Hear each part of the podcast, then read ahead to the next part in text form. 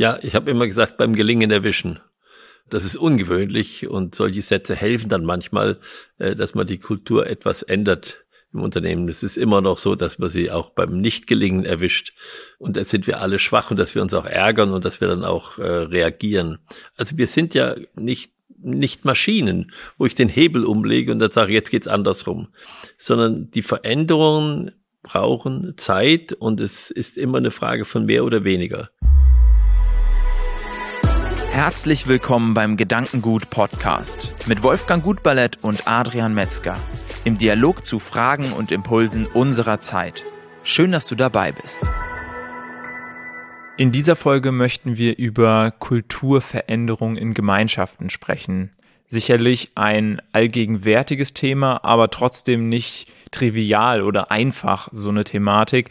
Und Wolfgang, ich freue mich sehr, dass wir uns darüber unterhalten können, weil du in dem Bereich schon sehr, sehr viele Erfahrungen gemacht hast. Zu ganz unterschiedlichen Zeiten, ganz unterschiedlichen Organisationen, Gemeinschaften in unterschiedlichsten Größenordnungen bis hin zu vielen tausend Mitarbeitern, die es bei Teegut waren. Und dementsprechend lass uns mal einsteigen mit der Frage, wie kommt man überhaupt zu einer Gemeinschaft? Also was zeichnet eigentlich eine Gemeinschaft aus, bevor wir dann darüber sprechen, wie diese Kultur verändert werden kann?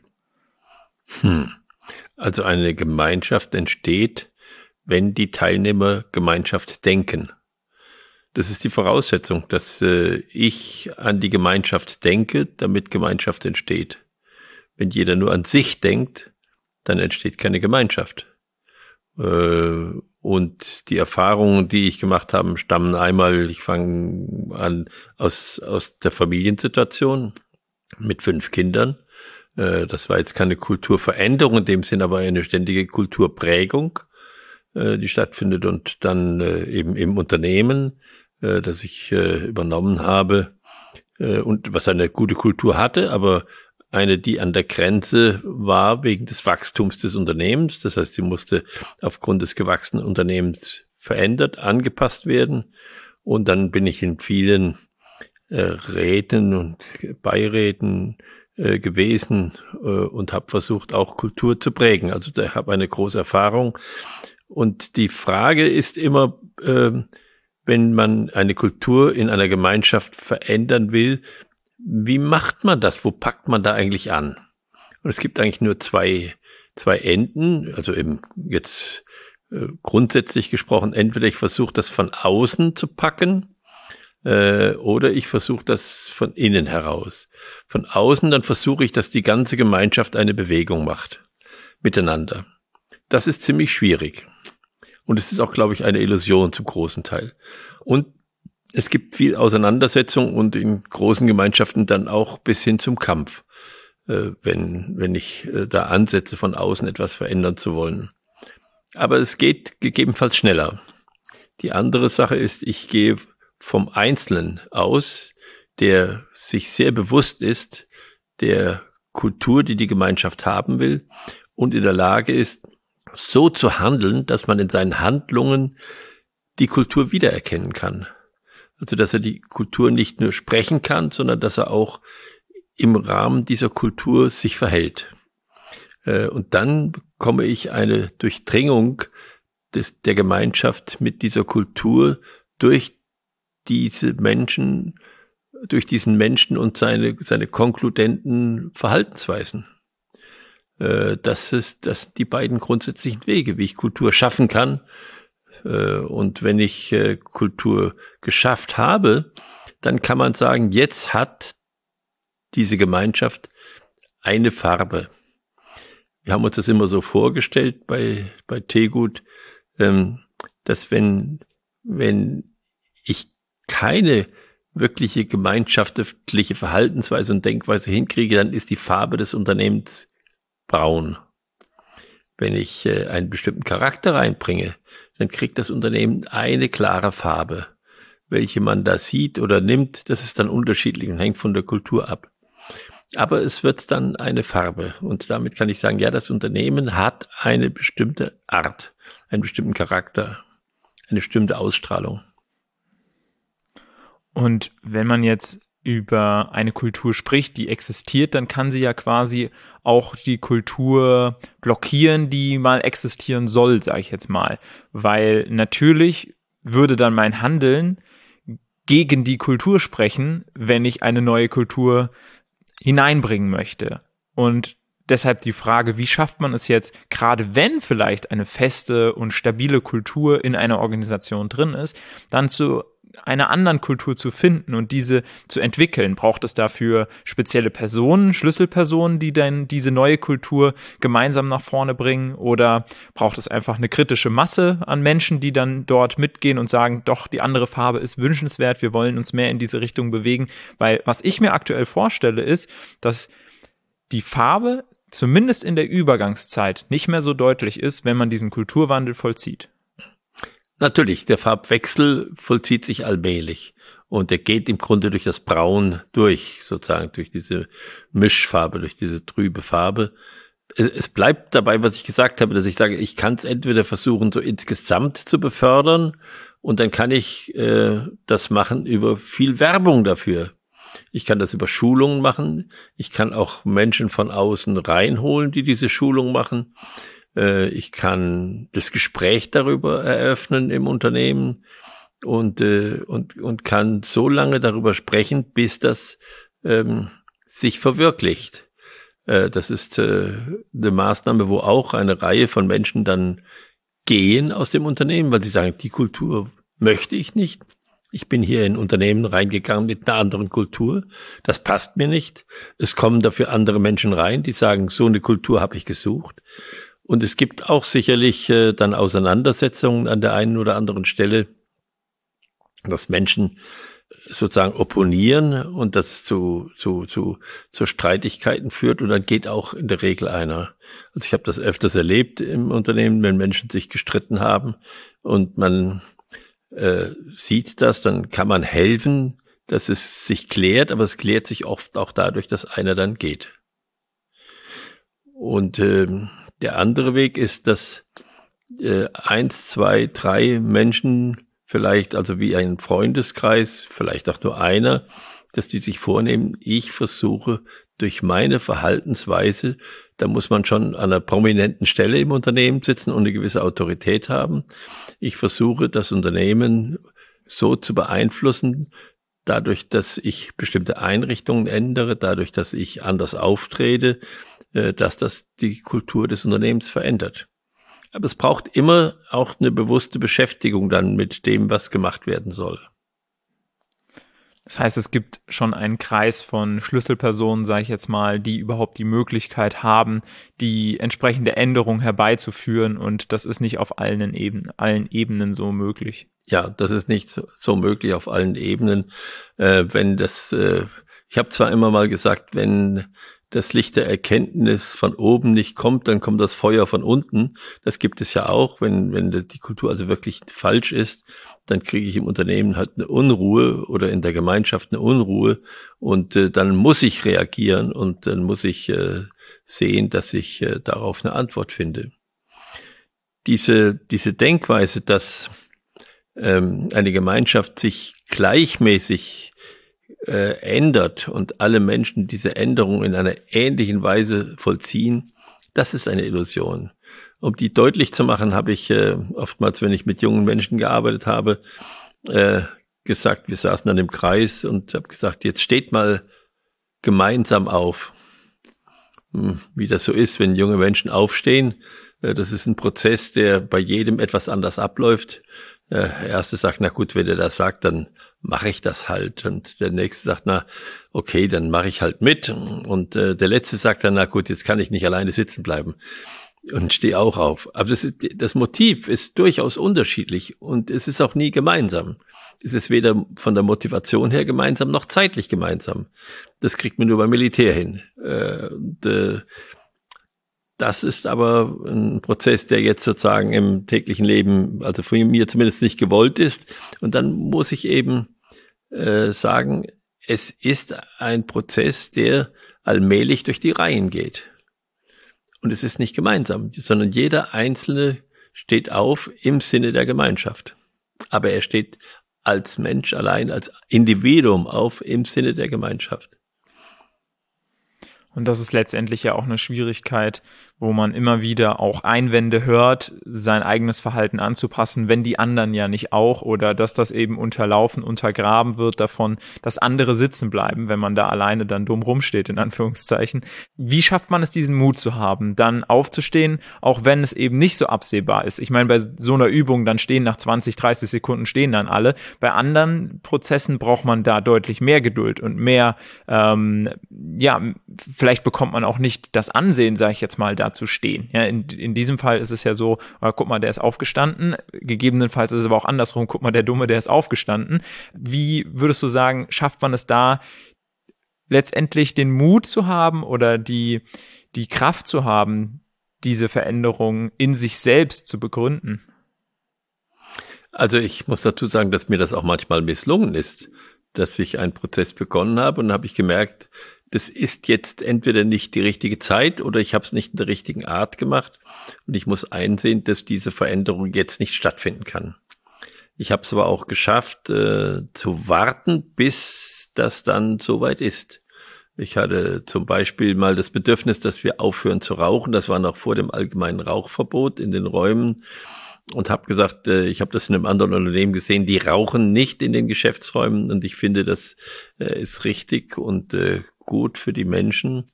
Und äh, dann haben die gesagt, das müssen sie dann befehlen. Und da habe ich gesagt, nein, befehlen tue ich das nicht.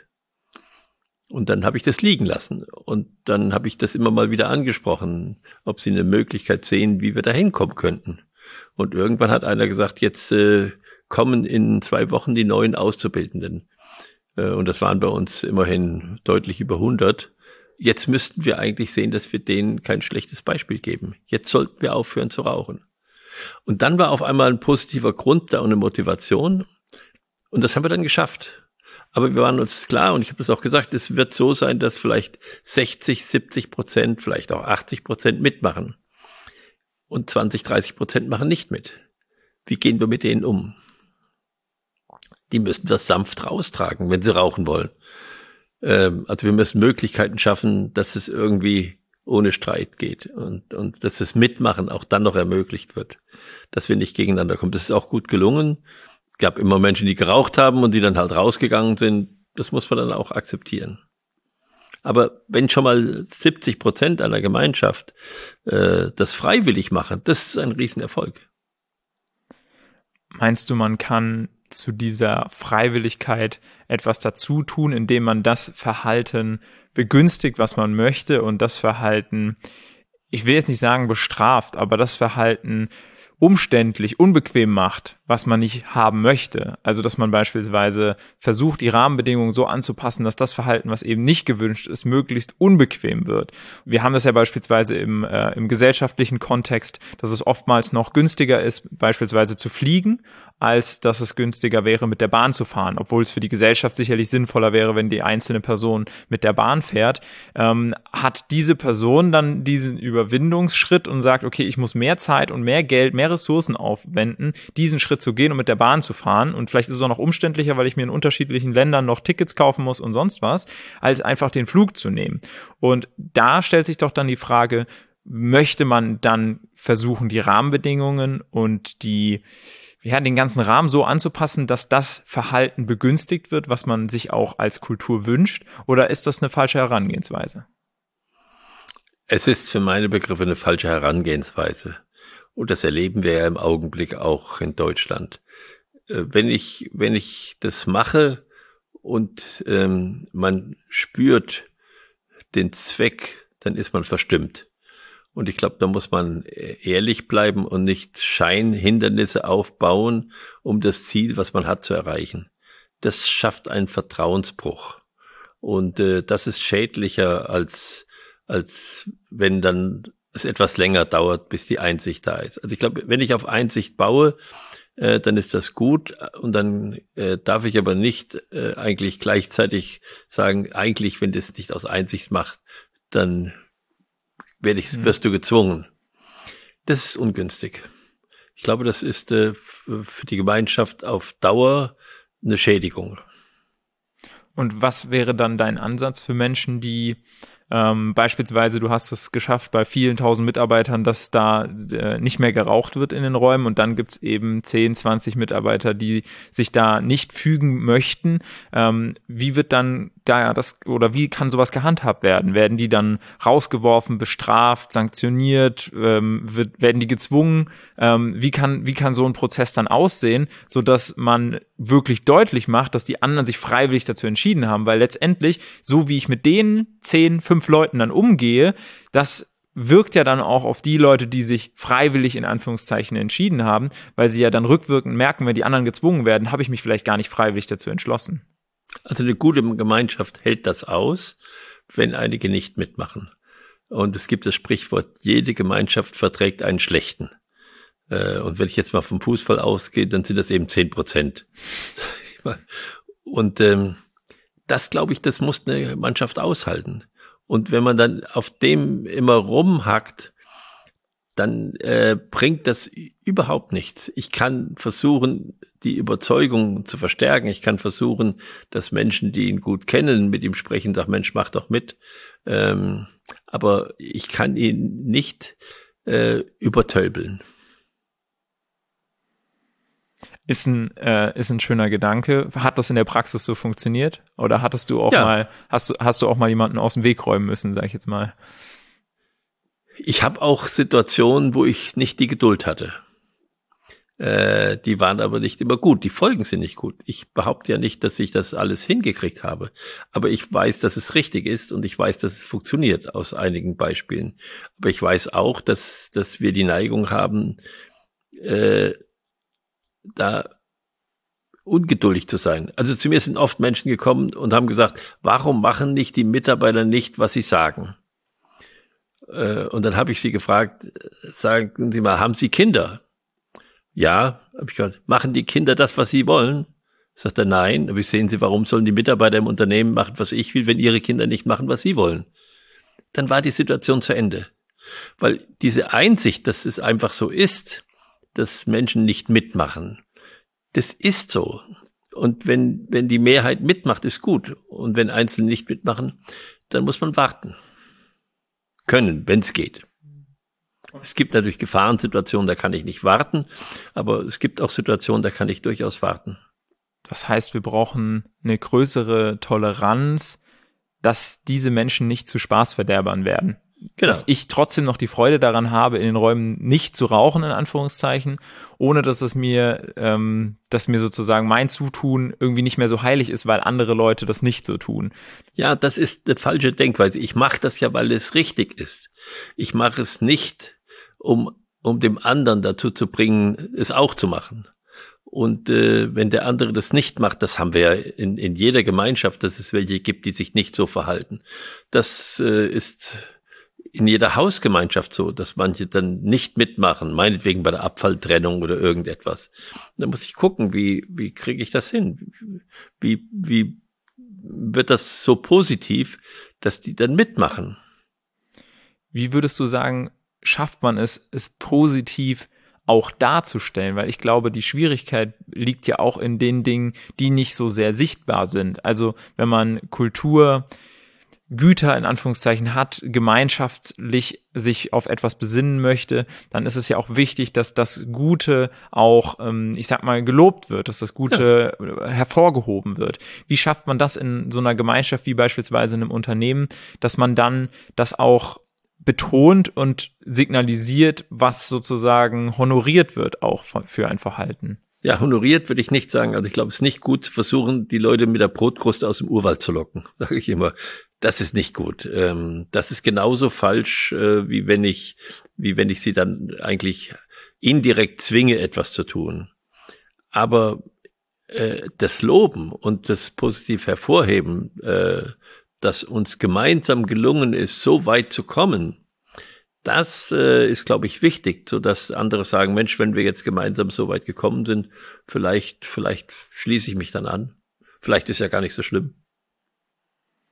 Da möchte ich nochmal einen Punkt von dir aufgreifen, den ich äh, von dir auch mitgenommen habe, ist, ähm, dass du immer versucht hast, die Mitarbeiter in einem positiven Moment zu erwischen. Also nicht ja. sie quasi auf, auf frischer Tat bei negativen Taten zu erwischen, sondern eben bei positiven Dingen, um dann auch wirklich, ähm, ja, einen sehr, sehr einfühlsames und konkretes Lob aussprechen zu können. Ja, ich habe immer gesagt, beim Gelingen erwischen. Das ist ungewöhnlich und solche Sätze helfen dann manchmal, äh, dass man die Kultur etwas ändert im Unternehmen. Es ist immer noch so, dass man sie auch beim Nichtgelingen erwischt. Äh, und da sind wir alle schwach und dass wir uns auch ärgern und dass wir dann auch äh, reagieren. Aber man kann ja, also wir sind ja nicht nicht Maschinen, wo ich den Hebel umlege und dann sage, jetzt geht's andersrum, sondern die Veränderungen brauchen Zeit und es ist immer eine Frage von mehr oder weniger. Und wenn ich immer öfters dazu komme, dass ich sage, jetzt habe ich dich beim Gelingen gesehen, das ist gut, dann äh, hilft das. Vielen Dank dir, Wolfgang. Und mir bleibt in dem Moment auch nur noch mal darauf hinzuweisen, dass äh, Wolfgang das auch anbietet, durchaus mit anderen Organisationen in dieser Thematik zu arbeiten, sich das mal anzuschauen und äh, auch einen Online-Kurs dazu entwickelt hat, wie man die Kultur bei sich selbst betrachten kann, unterschiedliche Perspektiven dazu einnehmen kann. Also dementsprechend jeder, der seine eigene Organisation, die eigene Gemeinschaft in diese Richtung weiterentwickeln möchte, sich selbst dazu weiterbilden möchte, der ist bei Wolfgang sich sicherlich gut aufgehoben. Und vielen Dank dir als Zuhörer, als Zuschauer, dass du beim Gedankengut Podcast hier wieder mit dabei warst. Entweder eben beim Videoformat unserem Gedankengut YouTube-Kanal oder auch auf den diversen Podcast-Plattformen sind wir vertreten und wir freuen uns, wenn du beim nächsten Mal wieder einschaltest.